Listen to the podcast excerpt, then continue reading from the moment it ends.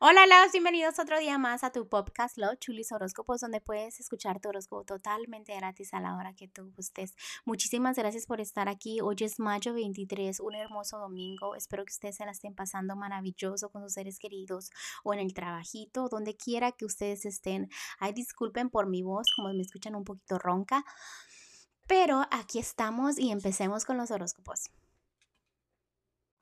Cáncer, cáncer en el amor, fíjate que te veo como que estás tratando de evitar tus sentimientos, ya tratas de no pensar tanto en la noche, si algo se te viene a la mente, lo tratas de evitar, algo relacionado en el amor. También veo que tu felicidad está completa porque sabes que estoy bien económicamente, estoy bien económicamente, estoy bien económicamente, ¿no? Y pues cada quien piensa como quiere pensar cáncer, pero a veces siento que la felicidad no, no es estar simplemente bien económicamente, ¿no?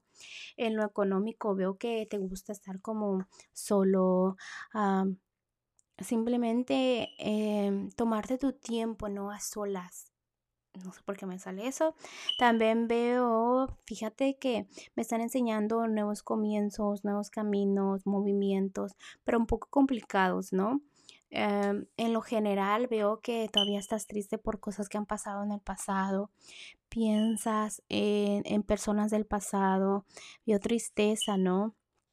Puede llegar a que te tomes una copa y pienses en el pasado también. y veo más tristeza abajo. Significa que piensas, te pones triste, que sabes que has cometido errores en el pasado, pero no puedes hacer nada por ello. Ah, tratas de cortar ¿no? esos puentes, pero se te hace difícil. Ay, cáncer, simplemente te digo, no te pongas tan triste porque de qué te sirve estar pensando tanto en el pasado si no te ayuda, ¿no? cáncer, eh, el consejito que te tienen los ángeles, fíjate que te están diciendo que le eches muchas ganas, que tú tienes una idea en tu mente que, te puede ir muy bien, ¿no?